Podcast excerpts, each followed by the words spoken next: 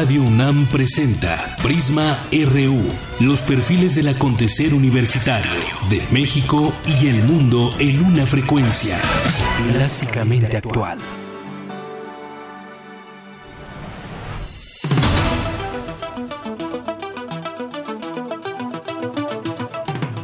¿Qué tal? Muy buenas tardes. Es la una de la tarde con tres minutos. Le damos la bienvenida. Transmite Radio UNAM totalmente en vivo a través del 96.1 de FM y también vía internet www.radiounam.unam.mx. Sea usted bienvenido a Prisma RU. Bueno, las caras de nuestro Prisma hoy nos señalan que los eh, mexicanos que fueron arrastrados por una avalancha en los Andes eh, eh, peruanos pues bueno, eh, eh, eh, en las montañas peruanas, pues siguen en calidad de desaparecidos. También le comentamos que la CENTE sigue en sus bloqueos en las vías de comunicación del tren en Michoacán. También le hemos de comentar en, el ámbito nacional que bueno, ya marchan precisamente integrantes de la CENTE rumbo a la Secretaría de Gobernación para una, una nueva mesa, una nueva mesa de diálogo en el ámbito internacional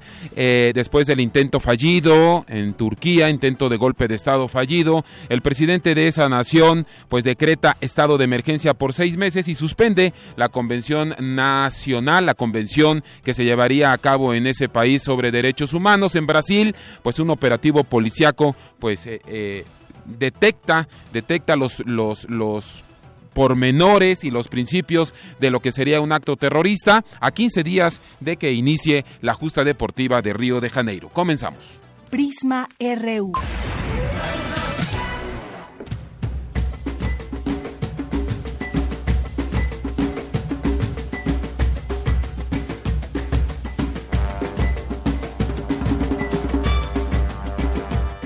Bueno, eh, hoy, 22 de julio, pero de 1965 en Buenos Aires nace Javier Calamaro Macel, es un eh, cantante y músico argentino, hermano del también músico Andrés Calamaro. Él empezó su carrera como miembro de la banda Frappé, con la que editó un álbum homónimo en 1984. Luego pasó a El Corte, con lo que editó dos álbumes entre los años 86 y 87. Hoy estaremos escuchando a Javier Calamaro como una dedicación especial a nuestro subdirector de información información, Juan Sánchez Brito. Saludos, Juan.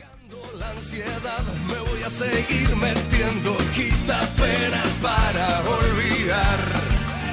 Por esa boca, por esos ojos, estoy perdido, no es, estoy todo roto. Portada RU.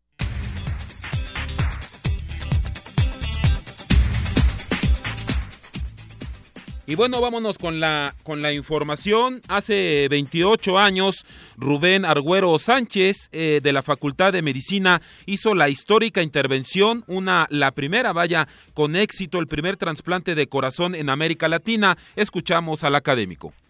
15 años antes habíamos hecho cirugía experimental en perros en un departamento de cirugía experimental de trasplante de pulmón de la universidad llevamos a cabo 54 trasplantes de pulmón que luego se presentaron en el Congreso Internacional de Pulmón. Pero simultáneamente también hacíamos trasplante de corazón. La fortuna de la vida, y aquí hay que señalarlo con ese calificativo, lo hicimos tan seguro que daba la impresión que era el caso número 112. Nos salió tan... Vaya, hubo comentarios que dijo, oye, pues tú habías hecho muchos lo que pasa es que el cirujano que hace estas cosas ya es un entrenador de cirugía. Y nosotros, obviamente, yo había hecho ya muchos corazones. No era el iluminado que iba a mi primera operación en un trasplante, no. Todos los días operaba corazón. Ayer se presentó el nuevo modelo educativo, lo presentó el secretario de Educación Pública Aurelio Nuño, consta de tres documentos, escuchamos al funcionario. Este proceso incluirá también en estos foros de consulta a los padres de familia, a pedagogos, académicos, expertos, al Instituto Nacional para la Evaluación de la Educación, a organizaciones de la sociedad civil, al Congreso de la Unión a través de las comisiones de educación, al sector privado y, por supuesto, al Sindicato Nacional de Trabajadores para la Educación y a todo el magisterio y los maestros de México. Ahora que inician las vacaciones, se refuerza la seguridad en Guerrero, así lo adelantó el secretario de Gobernación, Miguel Ángel Osorio Chong. Eh, apoyar a otras entidades con eh, mujeres y hombres de la Policía Federal, de la Gendarmería. Se ha hecho el compromiso que inmediatamente regresará una cantidad muy importante. No pueden estar permanentemente ni la Defensa Nacional, ni la Marina Armada, ni la Procuraduría, ni la Policía Federal, incluso ni el CISEN. Se tienen que hacer fortalezas en los estados y se tienen que hacer modificaciones que hemos eh, pedido al Congreso Federal. Eh, los titulares, los titulares del INEGI y por supuesto de la de la Coneval, pues eh, tendrán que ir al Senado a comparecer para hablar de estos cambios en la medición del ingreso de las familias mexicanas. La Procuraduría Federal de Protección al Ambiente aseguró a que eh, más de mil ejemplares de la vida silvestre en zoológicos del país que no acreditaron la legal procedencia de los animales ni un trato digno. El Fondo Monetario Internacional mejoró las perspectivas económicas para América Latina y el Caribe, Caribe perdón, para 2016 y 2017. El gobierno turco declaró estado de emergencia por tres meses luego del fallido golpe de Estado. Hace unos minutos le dije seis meses, es correcto, es por tres meses. El presidente turco Recep Tayyip Erdogan dijo que la medida ayudará a eliminar la amenaza que atenta contra la democracia de su país. En un video difundido en Internet, el Estado Islámico culpa a los franceses de los actos terroristas que se han realizado en esa nación. El Estado Islámico dice que los franceses guardan silencio en torno a la política de su gobierno sobre Irak y Siria. La Policía Federal de Brasil comenzó una operación antiterrorismo y ya ha realizado arrestos. Esto se da poco antes de que arranquen 15 días a 15 días los Juegos Olímpicos de Río de Janeiro 2016. ¿Cuáles son mis consideraciones jurídicas en torno a este caso? Pienso, eh, por lo que he leído del expediente, de la acusación, de la defensa, eh, que se trata de un análisis que desde mi punto de vista se ha realizado de manera incompleta, porque no se ha tomado en cuenta la integralidad del orden jurídico. Bueno, los en, información de arte y cultura, los mexicanos Anabel de la Mora, Juan Carlos Heredia y Fabián Lara pasaron a la semifinal de Operalia 2016, que se celebrará esta noche en Guadalajara. Los próximos 29 y 30 de julio en Bellas Artes se podrá apreciar eh, que Pete Mondrian, William Shakespeare y Hasta la Guerra, Hasta la Guerra inspiraron a Jessica Lang en las coreografías que comprende el espectáculo de su compañía. Eh, dos de los tres, ya, ya eh, se lo mencionábamos en, en cuestión eh, deportiva, pues bueno, pero también en información nacional y por qué no internacional. Dos de los tres alpinistas que fueron arrastrados por una avalancha en Perú continúan desaparecidos. Más, más tarde tendremos entrevistas con Ulises Ávila, integrante del grupo Chihuahua Chihuahua, precisamente eh, este, este hombre, pues eh, es, eh, es, el coordinador del grupo de alpinismo precisamente allá en Chihuahua. Le cuento también que el Barcelona ya se prepara para el nuevo año futbolístico en el que piensa ganar todo. 68 atletas rusos no podrán participar en Río de Janeiro 2016. Campus RU. Vamos con mi compañera reportera Virginia Sánchez, nos tiene información universitaria. Adelante Virginia, buenas, tardes. ¿Qué tal? Buenas tardes. Esta es la información. Uno de los problemas más comunes entre los alumnos de nuevo ingreso es la falta de aprovechamiento académico en el uso instrumental de la tecnología. Así lo revelan los resultados obtenidos a través del ticómetro, un cuestionario compuesto por 30 preguntas, con las cuales se puede determinar si los estudiantes de nuevo ingreso saben procesar datos, editar imágenes, manejar hojas de cálculo, proteger el equipo y sus publicaciones en las redes sociales, así como la búsqueda y selección de información. Habla Marina Kriskowski Lazague, coordinadora de tecnologías para la educación Habitat Puma de la Dirección General de Cómputo y de Tecnologías de Información y Comunicación de la UNAM. El ticómetro es un cuestionario diagnóstico que trata de medir habilidades en el uso de tecnología de los chicos que ingresan a la UNAM.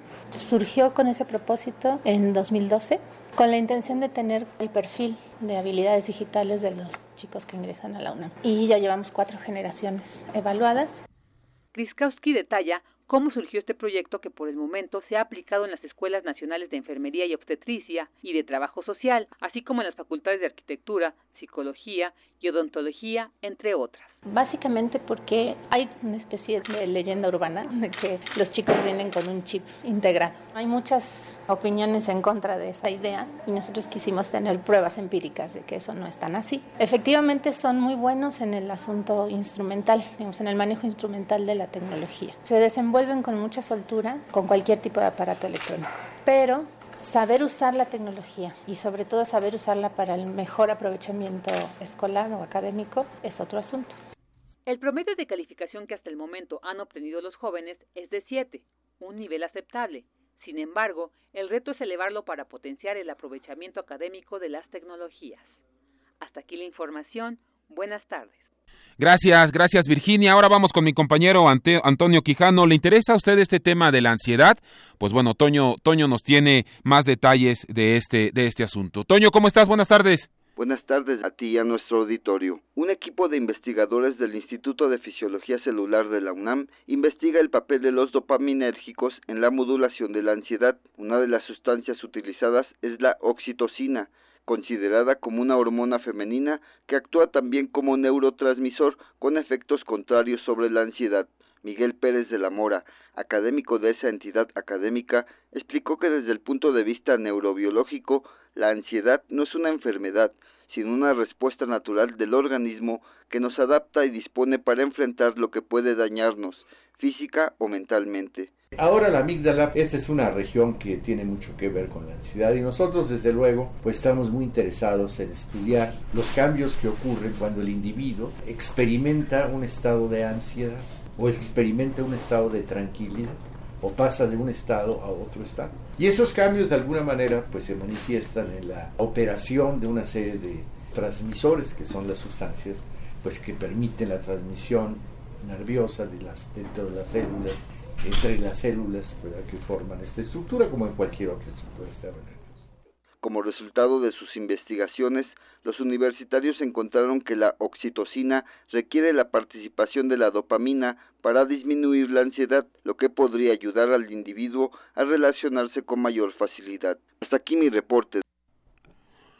Muchas gracias a mi compañero Antonio Quijano, ya sabe usted, aquí en Prisma RU, así como en los distintos espacios informativos de Radio UNAM, en resistencia modulada, por supuesto, en primer movimiento, información universitaria con voz de académicos e investigadores de nuestra universidad. Pues bueno, el día, el día de ayer el día de ayer le informamos sobre la presentación del eh, nuevo modelo educativo que daba a conocer el secretario de Educación Pública Aurelio Nuño. Este nuevo modelo educativo se centra precisamente se centra, eh, lo decía ya el funcionario, en pues darle el nivel y el papel, la imagen que, que requiere y que amerita no solamente a la escuela como tal, el plantel. Es ahí, decía el secretario de Educación Pública, donde debe de iniciar la enseñanza, sino también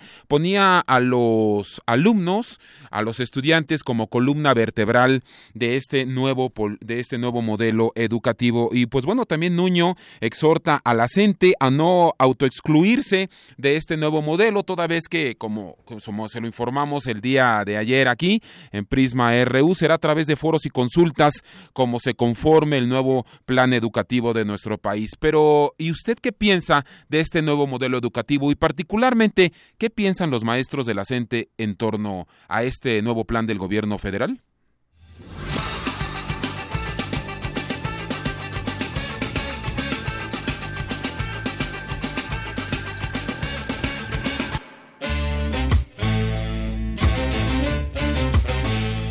Desde el inicio, en los cuatro estados de la no solamente fue el, este, el maestro que levantó, sino que nos impulsaron los padres de familia. En Chiapas, Oaxaca, los padres de familia tomaron las escuelas y nos dijeron vayan y queremos que vengan con respuesta positiva, si no, no regresen. No vemos planes ni programas de estudio. Después de eso, se podrá sentar todo el magisterio, con los intelectuales, con los pedagogos y hacer ahora sí una verdadera reforma educativa que incluya planes y programas de estudio. No es un beneficio, ¿por qué?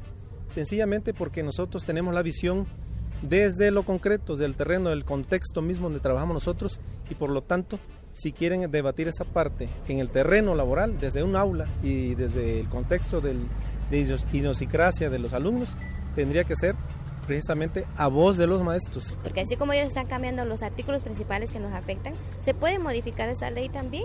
O sea, ellos tienen que ver la manera en cómo no afectarnos a todos. Que se dé nuevamente el diálogo y que estén dispuestos ambas partes a solucionar el problema lo más pronto posible. Pues este, lo mismo que mis demás compañeros, esperamos que el gobierno, el secretario de gobernación pues entre en razón y pues que le dé una solución pronta a nuestra petición que creemos es justa.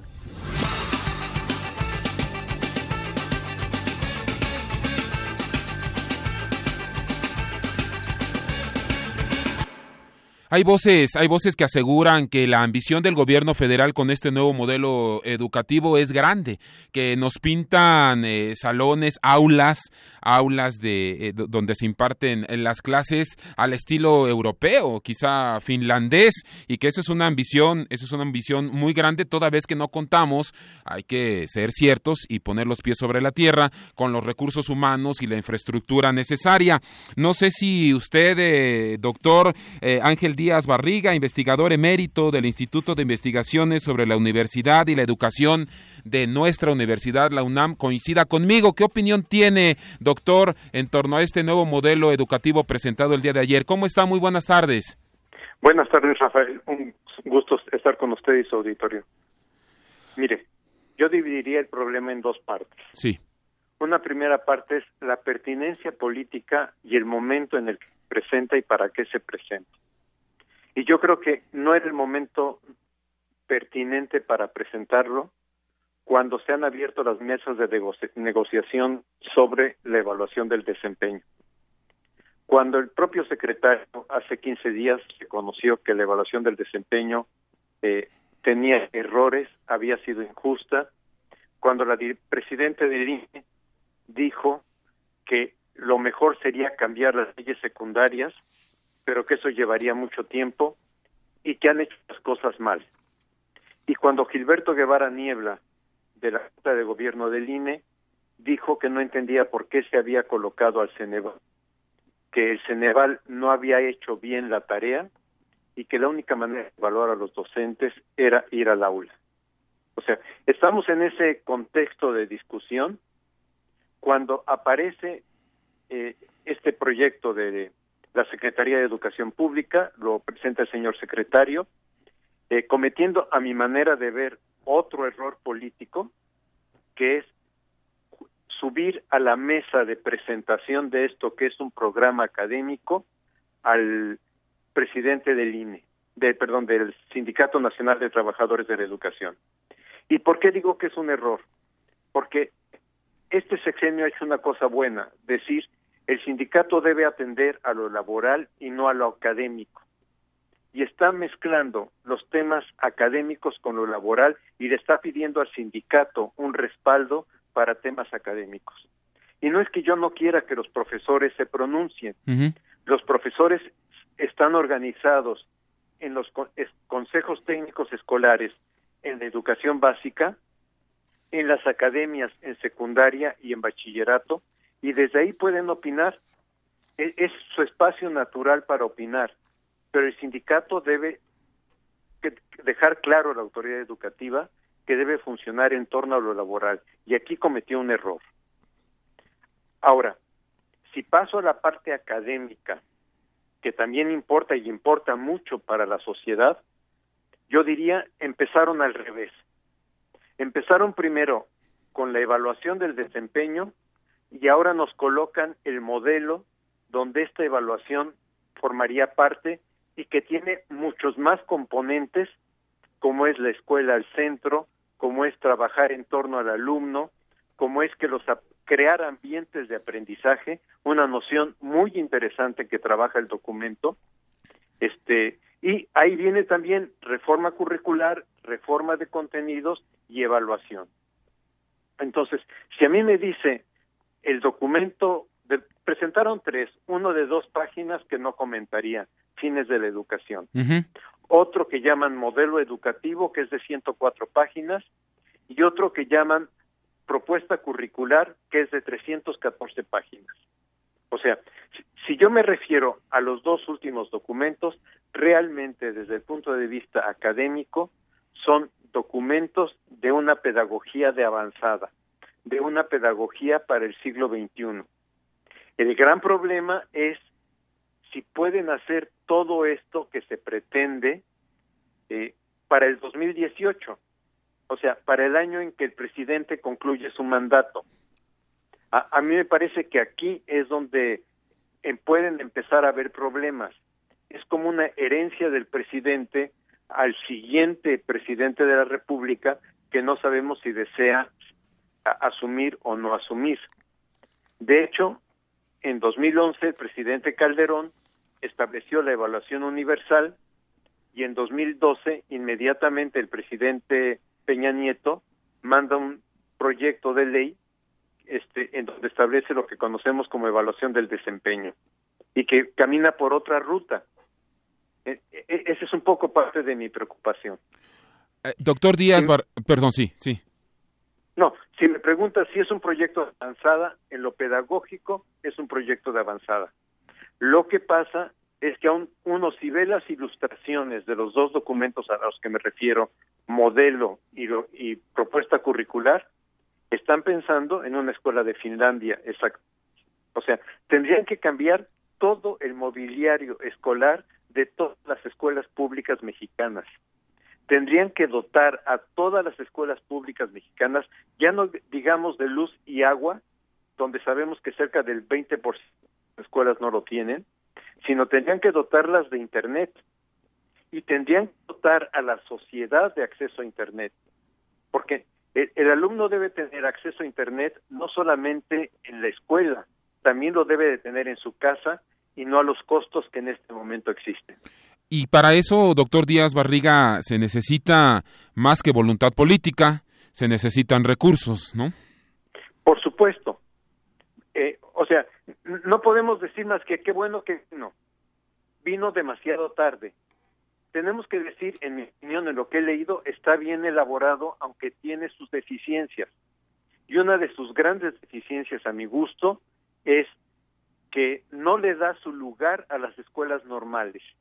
Por ejemplo, dice autonomía curricular en la educación básica de manera que haya adaptación a contenidos locales y regionales e incluso a algunas otras actividades curriculares. Yo lo felicito porque este es un movimiento, autonomía de la escuela es un movimiento de los años 90 que México no ha asumido plenamente.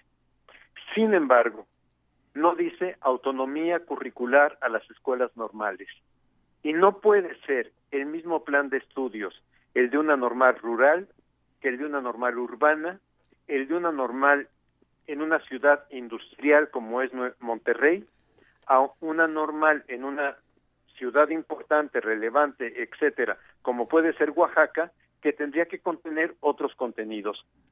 Y no se toca el tema de las normales. Bueno, se toca superficialmente diciendo que las normales deben eh, actuar de acuerdo a los nuevos lineamientos, pero este, tendría que ser mucho más fuerte la argumentación con las normales diciendo también ellas deben tener autonomía curricular. Doctor Díaz Barriga, eh, el hecho de que el gobierno federal deje en, manos de foros y consultas eh, eh, la nueva edificación o, la edificación de los nuevos planes de estudio podría tener dos, dos vertientes.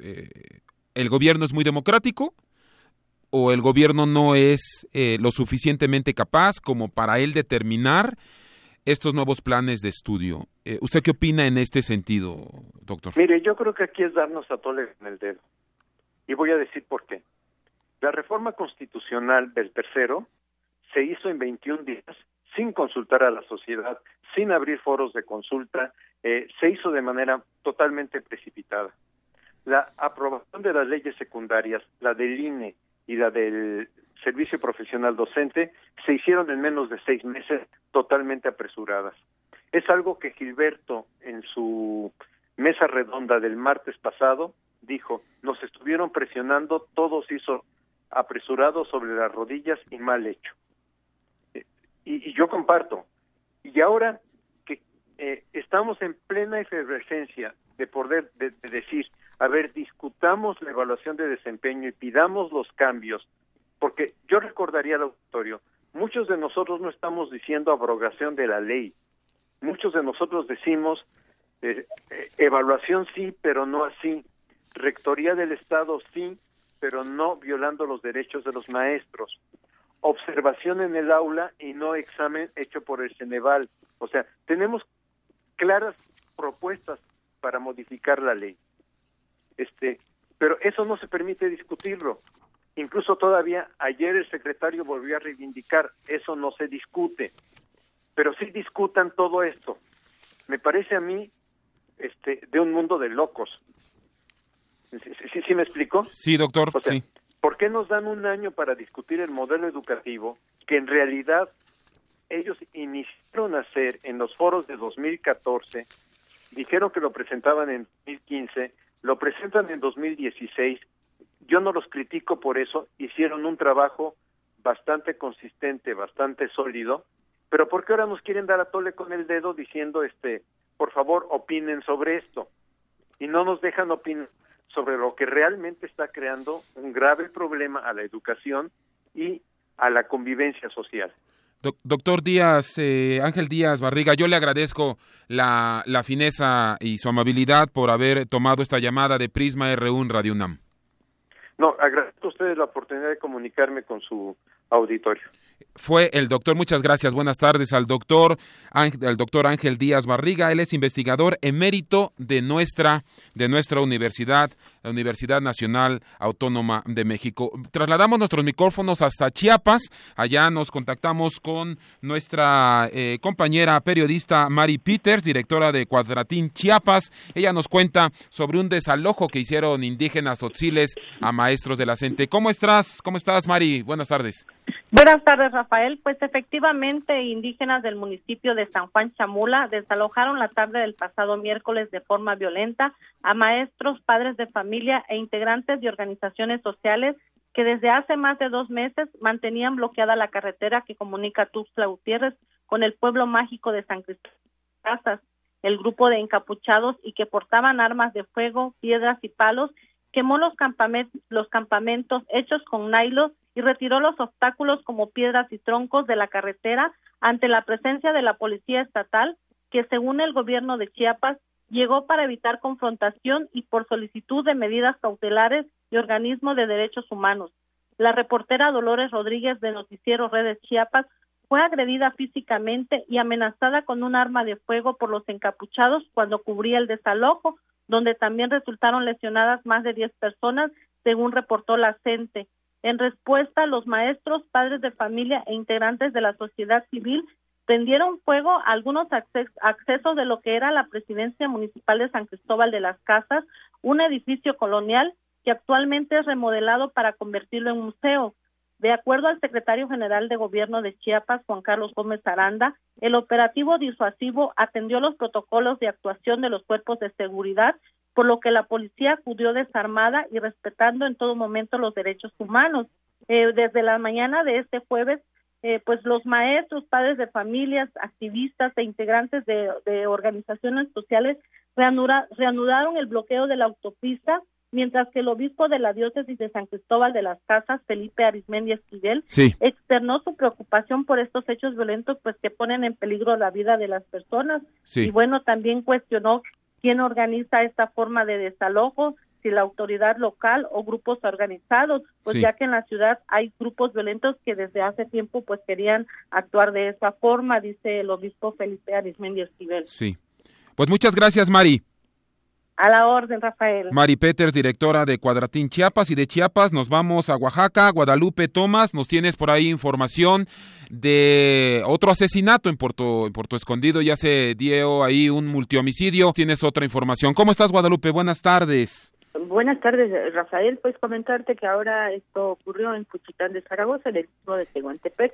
Tres integrantes de una familia, entre ellos un menor de 11 años de edad, fueron asesinados en su domicilio En este atentado sobrevivió otro menor que quedó momentáneamente bajo resguardo de las autoridades.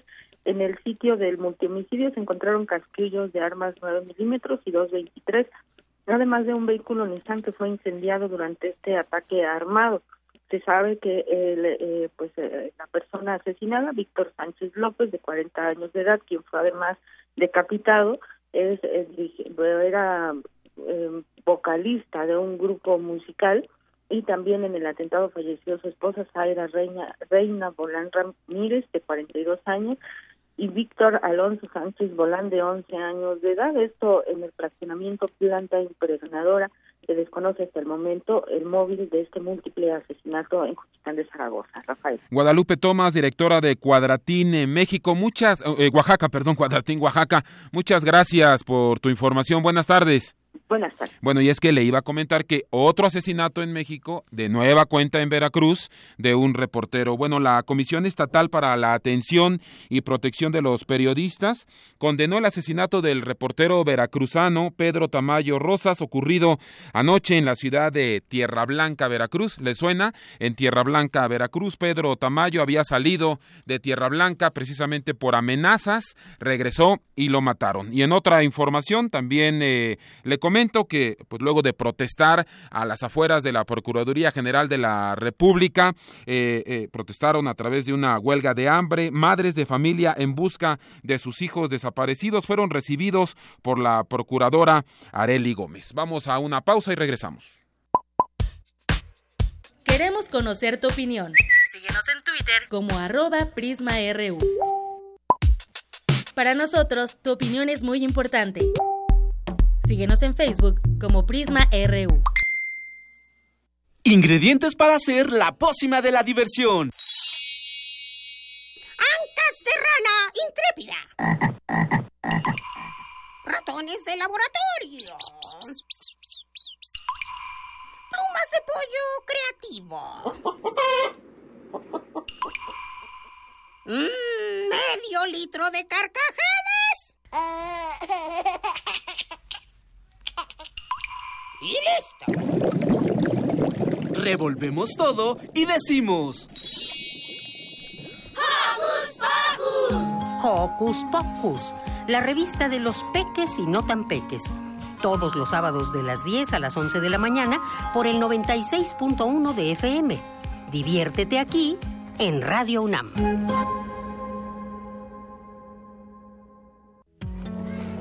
Propaganda casera, mil pesos.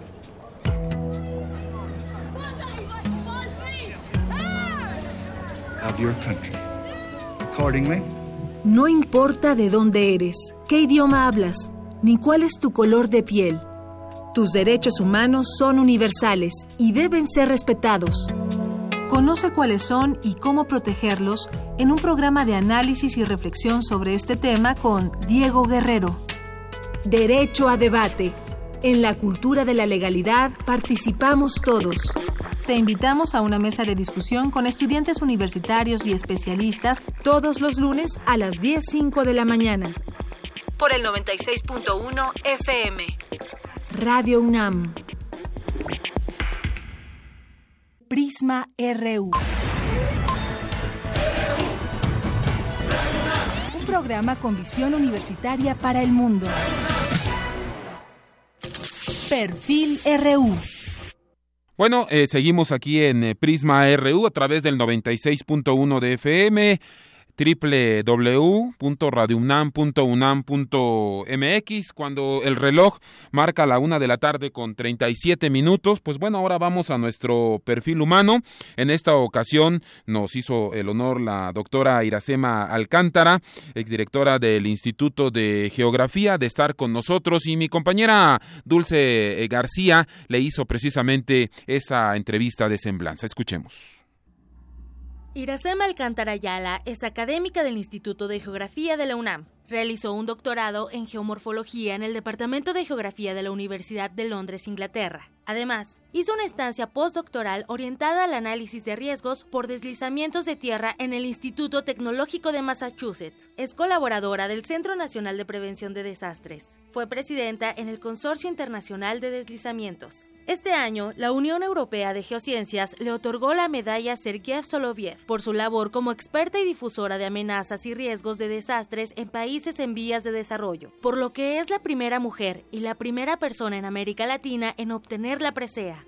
Su trabajo es considerado como uno de los más influyentes en el campo de acción y ha sido utilizado por especialistas de todo el mundo. Este es el perfil humano de la doctora Iracema Alcántara Ayala.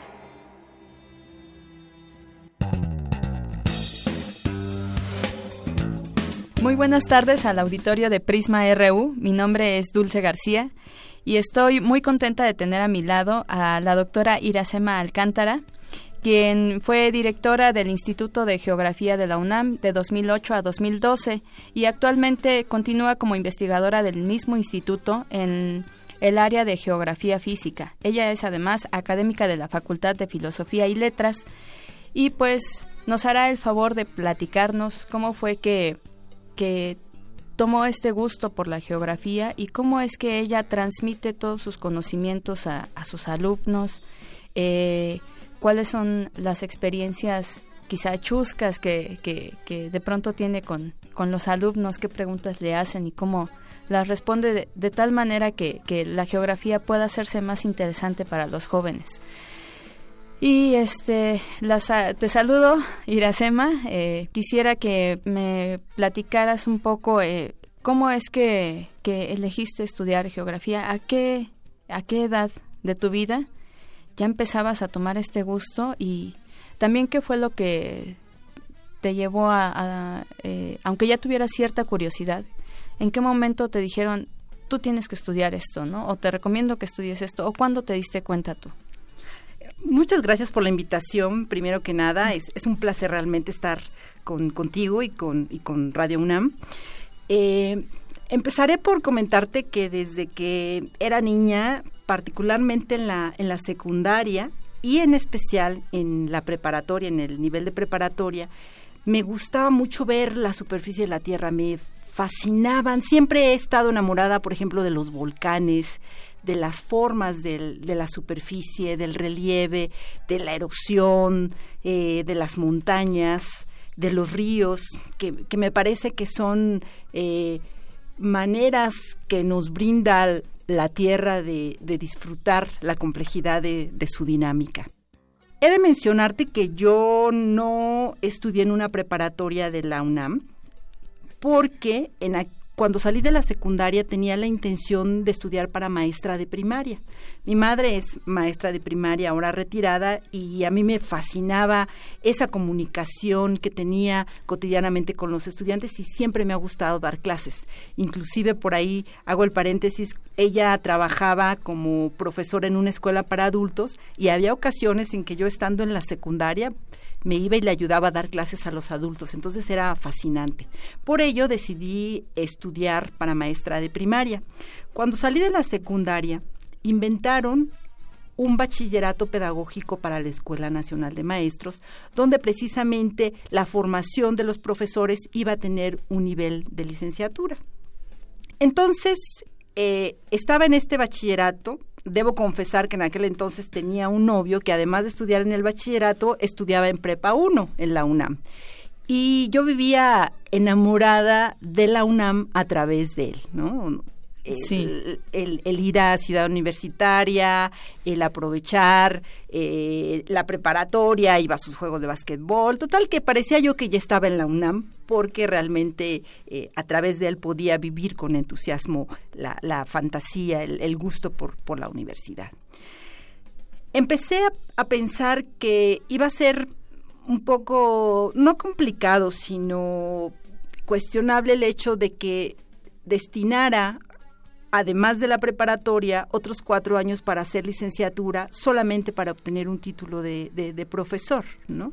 Entonces, eh, tenía un profesor de ciencias de la Tierra cuyo nombre es Jorge, pero no puedo acordarme del apellido, lo cual lamento muchísimo porque me encantaría ver dónde está este, este profesor, que era fantástico.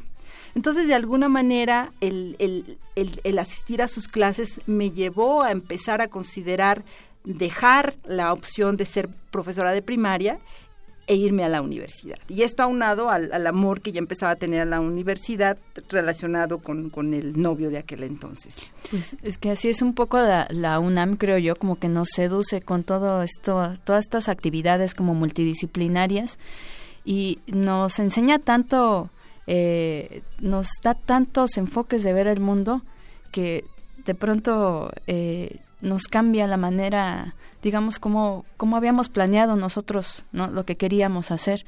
Y eso yo creo que es parte de lo que me estás platicando este, tú a mí. Y bueno.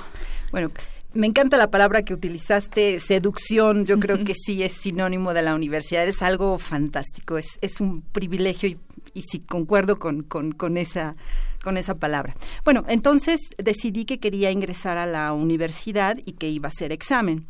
Pero antes de que ocurriera eso, cuando estaba en primer año de este bachillerato pedagógico que te cuento, ocurre el sismo de 1985.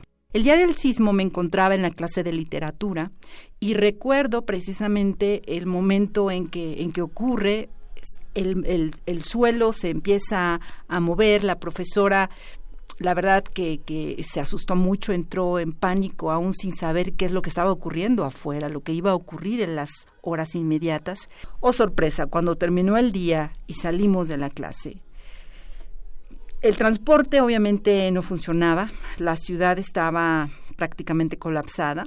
Mi escuela estaba situada, por eso te comentaba, atrás de la escuela normal, muy, centra, muy cerca del centro histórico. Sí. Entonces tuvimos eh, pues, pues, no la oportunidad, pero las circunstancias. Estuvimos en las circunstancias de observar algunos de los edificios que se habían colapsado y fue algo realmente que, que, literalmente a mí me movió el piso. Pero nunca entendí qué fue el desastre. Sabía que el sismo tenía una magnitud importante y todo el mundo hablaba de las escalas de Richter y que, y que fue muy fuerte, pero de eso a entender realmente cómo se da un desastre había mucha distancia. Entonces, he de decirte que el, el, el sismo del 85, ese desastre me marcó de alguna manera. Posteriormente, mi gusto a, a, entender las formas de relieve, mi profesor de ciencias de la Tierra y, y la seducción de la universidad me llevaron a, a, elegir la carrera de geografía, lo cual fue una etapa fascinante de mi vida, que estudié ahí en la Facultad de Filosofía y Letras, donde, como comentabas, ahora tengo también el privilegio de, dar clase. Pues muchísimas gracias, Iracema, por habernos comentado cómo fue que elegiste tu profesión, por habernos enseñado esta parte más humana de ti. Y este. Y pues bueno, esta fue la entrevista con la doctora Iracema Alcántara eh, que, quien es investigadora del, del Instituto de Geografía de la UNAM. Muchas gracias, un placer como siempre estar con ustedes. Muchas gracias a mi compañera Dulce García y también a mi compañera Tamara Quirós por hacer eh, esta biografía de la doctora Iracema Alcántara. Lo invitamos a que escuche mañana la segunda parte de este perfil humano. Arte y cultura van eh, mexicanos a semifinal de, de, Operalia. Los mexicanos Anabel de la Mora, Juan Carlos Heredia y Fabián Lara pasaron a la semifinal de Operalia 2016 que se celebra esta noche precisamente allá en Guadalajara en el estado de Jalisco. Muchas felicidades a ellos y mucha suerte.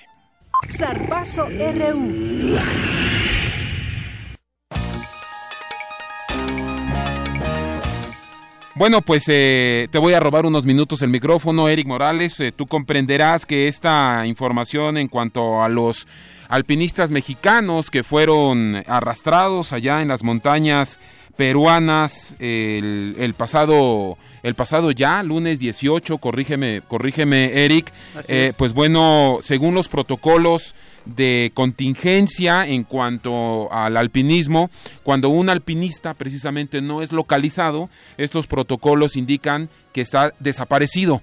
Mm, versiones van, versiones eh, vienen. Eh, desde Perú tenemos información de que pues ya eh, pues estarían dando por muerto a un mexicano, a uno de estos dos mexicanos, pero por lo pronto nosotros ahora en Prisma RU no tenemos confirmada la muerte de algún alpinista de estos mm, dos eh, de alguno de estos dos alpinistas que pues bueno eh, sobre ellos según las crónicas que llegan a través de las agencias informativas pues se cayeron sobre ellos pues eh, piedras del tamaño bloques del tamaño bloques de hielo del tamaño de un refrigerador. Nosotros por supuesto pues eh, tenemos toda la confianza de que estos mexicanos y la fe estén bien. Ya la secretaría, la secretaria de Relaciones Exteriores, Claudia Ruiz Macié, se ha pronunciado en este sentido, que la información que ha llegado hasta el momento es que están desaparecidos. Bueno, eh, antes de que entremos en contacto con una entrevista muy, muy importante que tú lograste, Eric Morales,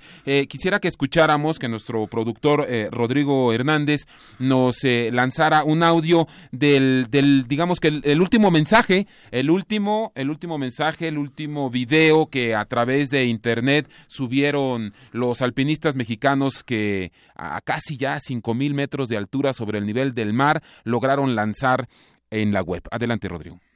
Empezamos a armar el campamento base a 4.200 metros de altura sobre el nivel del mar. Y aquí mañana partiremos a campamento 1, que estará a 5.200. Ya estaremos durmiendo sobre el glaciar. Pasado mañana estaremos partiendo a campamento 2, que estará a 6.000 metros, 6.200 metros en el nivel del mar, también sobre el glaciar, estaremos, ya seguiremos. Y en tres días trataremos de hacer cumbre en el Huascarán a 6.700 metros en el del mar. Lista que tenemos. Y aquí vamos a estar. Vive la aventura, Chihuahua, Huascarán, Jeep Alta Motriz y Cabal 7. Bueno, uno de estos alpinistas es eh, Carlos Belkotowski. Además del alpinismo, pues también practica practica, yo prefiero conjugar el verbo así, practica el ciclismo, la escalada, el maratón y un sinfín de deportes extremos, además de que pues es empresario allá, allá en Chihuahua. Y precisamente en el estado de Chihuahua, Eric, tú nos tienes información eh, eh, desde Chihuahua. Adelante, Eric, buenas tardes. Así es, Rafa, buenas tardes, amigos de Prisma RU. Pues lamentablemente sucedieron estos hechos allá en Perú. Se sabe que tres alpinistas mexicanos eh, subían el, este, esta montaña llamada eh, Huascarán, que es la quinta montaña más alta del continente americano, y se encontraban a 6.000 metros de altura cuando sucedió pues este lamentable accidente. Y también se sabe que, que Rubén Jaén fue rastreado por un grupo de alpinistas austriacos y mientras que Carlos eh, Bekotowski y José Miguel Mendoza aún siguen desaparecidos, pero quisiera que pues esta información nos la confirmara Ulises Ávila, a quien tenemos en la línea. Él es coordinador de comunicación del grupo de alpinistas Chihuahua al Huascarán y que está con nosotros aquí en Prisma Reu. Buenas tardes Ulises, ¿cómo estás? Buenas tardes Erika, aquí a la orden. Eh, es cierto que esta información, eh, pues la que tenemos hasta el momento, eh, es correcta o tú tienes alguna información diferente porque en diversos medios de comunicación se han dado pues muchas muchas versiones que pueden confundir al auditorio y me gustaría que tú nos corroboraras los datos que tienes. sí, mira, nada más puntualizar, hasta ahorita nada más tenemos el reporte de que está en Huaraz Rubén Jaén y nuestros compañeros eh, José Miguel Mendoza Paulín y Carlos Belkotowski Rascón eh, están en calidad de desaparecidos. Ahorita hay eh, equipos de búsqueda en la montaña que tardan bastante en llegar, están allá arriba buscándolos, ¿verdad? Para tratar de rescatar a nuestros compañeros. Así. ¿Qué instituciones están ayudando pues a esta búsqueda de los conacionales? Eh, ¿Quiénes participan? si nos, no sé si tenga ese dato, Ulises. Sí, sí, mira, es la Asociación de Guías de Perú. Ellos nos han prestado todo su apoyo para, para tratar de rescatar a nuestros compañeros. Eh, la policía de alta de rescate de alta montaña de Perú también, eh, desde el principio estuvieron eh, ayudándonos. Y eh, escaladores mexicanos que casualmente también andaban ahí en el campo base de, Huascarán. Y escaladores de otras nacionalidades que, como toda la hermandad de montaña, se unen siempre que hay un, un percance de este tipo.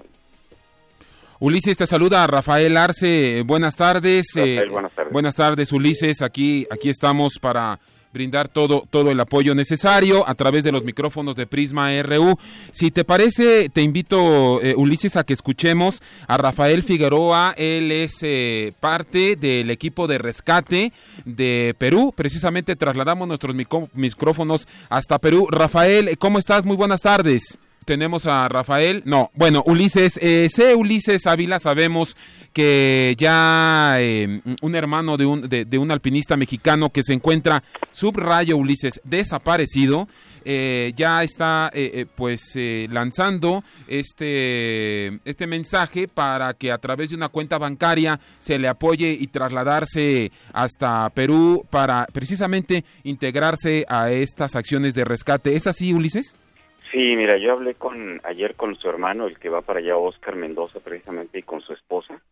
Eh, hoy en la mañana sí vi la publicación en, las redes sociales de la cuenta. Le pregunté a la esposa, dice que sí es por parte de los amigos de, Miguel Mendoza Paulín. El hermano ya va volando para allá, tengo entendido, probablemente con una de sus hermanas. Lo que pasa es que estos rescates eh, son caros, ¿verdad? Que están lejos, o sea, sí necesitan, yo creo que sí, si pudiera la gente apoyarlo, sería muy bueno, ¿verdad? Eh, la Cancillería mexicana ha estado en todo momento con nosotros, en los grupos de rescate, eh, los, los gastos que, que se genera en gasolina, en combustible, en eh, alimentación y todo, los está absorbiendo de momento la Cancillería, que en todo momento ha estado con nosotros apoyándonos. De hecho, el canciller mexicano en Perú está ahorita, se desplazó ayer de, de, de Lima a Huaraz para estar al pendiente de todas las labores de rescate. Ulises, eh, por la mañana la secretaria de Relaciones Exteriores, Claudia Ruiz Massieu, daba la información de que fue encontrado un cuerpo, aunque también precisaba que no ha sido identificado. ¿Ustedes tienen alguna información extra eh, dada a conocer por, por la secretaria?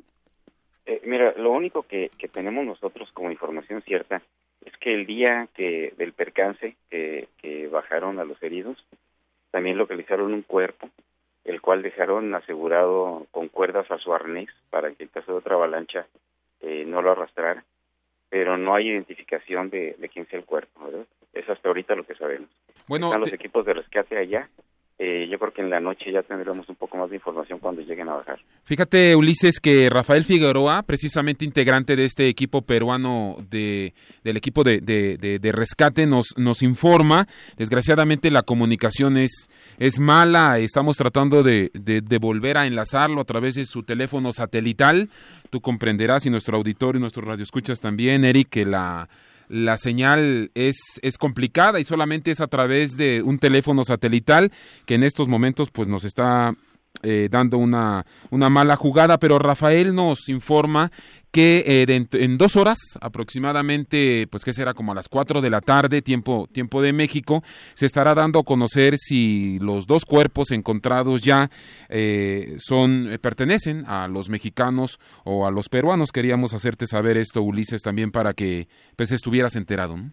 Sí, de hecho, sí me llegó la información aquí por las redes sociales, Ajá. pero necesitamos confirmarla, necesitamos, para poder decir algo sobre eso, necesitamos que sea eh, eh, directamente hacia nosotros de una fuente oficial. Eh, la Secretaría de Relaciones Exteriores les ha dado información. Eh, no sé si Rubén Jaén está en con- condiciones de regresar a México o se va a quedar allá. Eh, ¿Qué información tienen al respecto sobre pues este alpinista que, que pues ha sido rescatado? Eh, mira, eh, yo hablé en la mañana, me pude comunicar por teléfono con Rubén Jaén. Eh, necesita atención médica porque trae unos golpes en el tórax que ya nos está apoyando la Cruz Roja peruana a través de la Cruz Roja mexicana, eh, ya que Rubén Jaén es paramédico de Cruz Roja eh, aquí en la ciudad de Chihuahua. Y eh, la idea de él es quedarse para apoyar en todo lo que se pueda, sobre todo con el reconocimiento de los cuerpos para ver eh, si son nuestros compañeros, ¿verdad? Sino para seguir buscándolos, porque somos equipo. ¿Te ha comentado Rubén Ulises eh, cómo se, se, encuentra, qué le han dicho, si son lesiones leves de, de, gravedad? ¿Qué, ¿Qué, información tiene sobre el estado de, de salud de Rubén? Eh, mira, eh, Rubén anda deambulando, ¿verdad? Se, se mueve ya por su cuenta y todo. Las, las lesiones no son graves, pero tenemos que trabajar con índice de sospecha y le están haciendo en estos momentos unas radiografías para que lo valore el médico y ya él nos diga que, de qué magnitud son, son los golpes, ¿verdad? Pero sí está bien, no tiene laceraciones, no tiene fracturas, está consciente, no tuvo golpes en la cabeza, sí está bastante golpeado en el cuerpo, pero esperemos que nada de gravedad. Ulises, eh, te pregunto, eh, quizás sea fría mi pregunta, cruda. Entiendo que los protocolos, insisto, en cuanto al alpinismo, marcan que cuando pues un alpinista no se encuentra, pues está en calidad de desaparecido antes de decir que, que ha fallecido. Pero según tu experiencia, Ulises, a esa altura, con esos bloques de hielo del tamaño del refrigerador, ¿qué, qué esperanzas tenemos, Ulises? Eh, mira, eh, yo diría que nos esperáramos a ver cuáles son los el resultado de la búsqueda. Ok. Se han dado casos, se han dado casos de, de en una montaña muy cerca de Isla Grande, una persona que dieron por desaparecida eh, con una pierna fracturada, bajó tres días por después por su cuenta, ¿verdad? O sea, se han dado situaciones eh, que parecen milagrosas, ¿verdad? eh, me gustaría esperarnos para saber, ¿verdad? No, no me, no me atrevería a, dar una conclusión eh, definitiva, en mi opinión, de eso. Ulises, quisiera preguntarte si hay alguna forma en la que podamos ayudar, eh, pues indirectamente a la búsqueda de, estos alpinistas, eh, pues con nacionales eh, que, están allá en Perú. ¿Hay alguna cuenta bancaria, alguna red social en la que eh, los radioescuchas, nosotros mismos podamos estar pues enterados de cómo ayudar? Eh, sí, mira, eh, la, la, familia de, Miguel Mendoza Paulín puso una cuenta que está a nombre de su hermano. Eh, está publicada en la página de chihuahuahuascarán.com. No, perdón, en la página de Facebook de Chihuahua Huascarán. Eh, ahí viene publicada también, ¿verdad? Y creo que en otra página que se llama Legionarios Showtime, del cual el, su, su, según tengo entendido, su entrenador físico era Miguel, es Miguel Mendoza Paulín.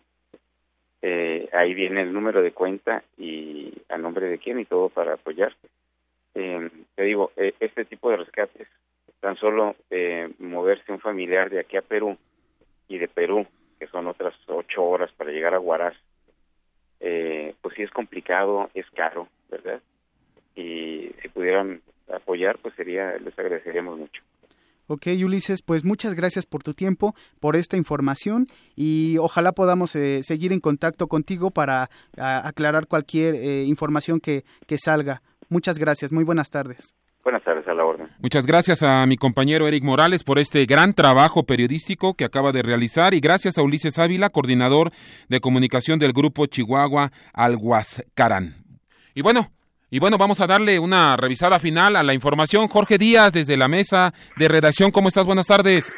Rafael, te informo que los cuerpos de seis personas sin vida fueron abandonados en una carretera del municipio de Manlio Fabio, Altamirano en Veracruz. Cuatro hombres y dos mujeres fueron arrojados, según testigos, debajo de un puente y con un mensaje eh, de venganza entre grupos rivales de narcotráfico. En otra información, el senador por Texas, Ted Cruz, reitera hoy que no apoyará la candidatura de Donald Trump porque ofendió a su esposa y a su padre. Aseguró que no votará por Hillary Clinton, pero tampoco apoyará a Trump.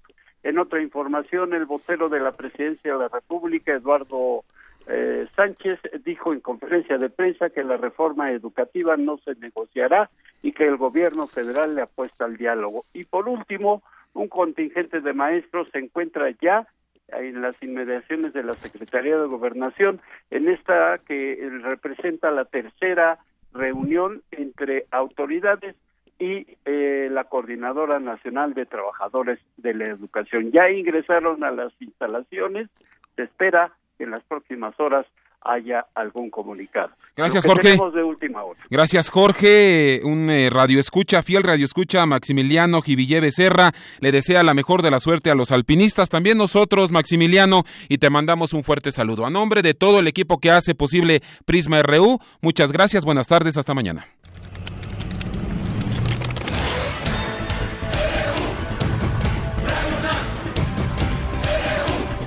Prisma RU, los perfiles del acontecer universitario de México y el mundo en una frecuencia. De lunes a viernes, de 1 a 2 de la tarde. Radio UNAM, clásicamente informativa.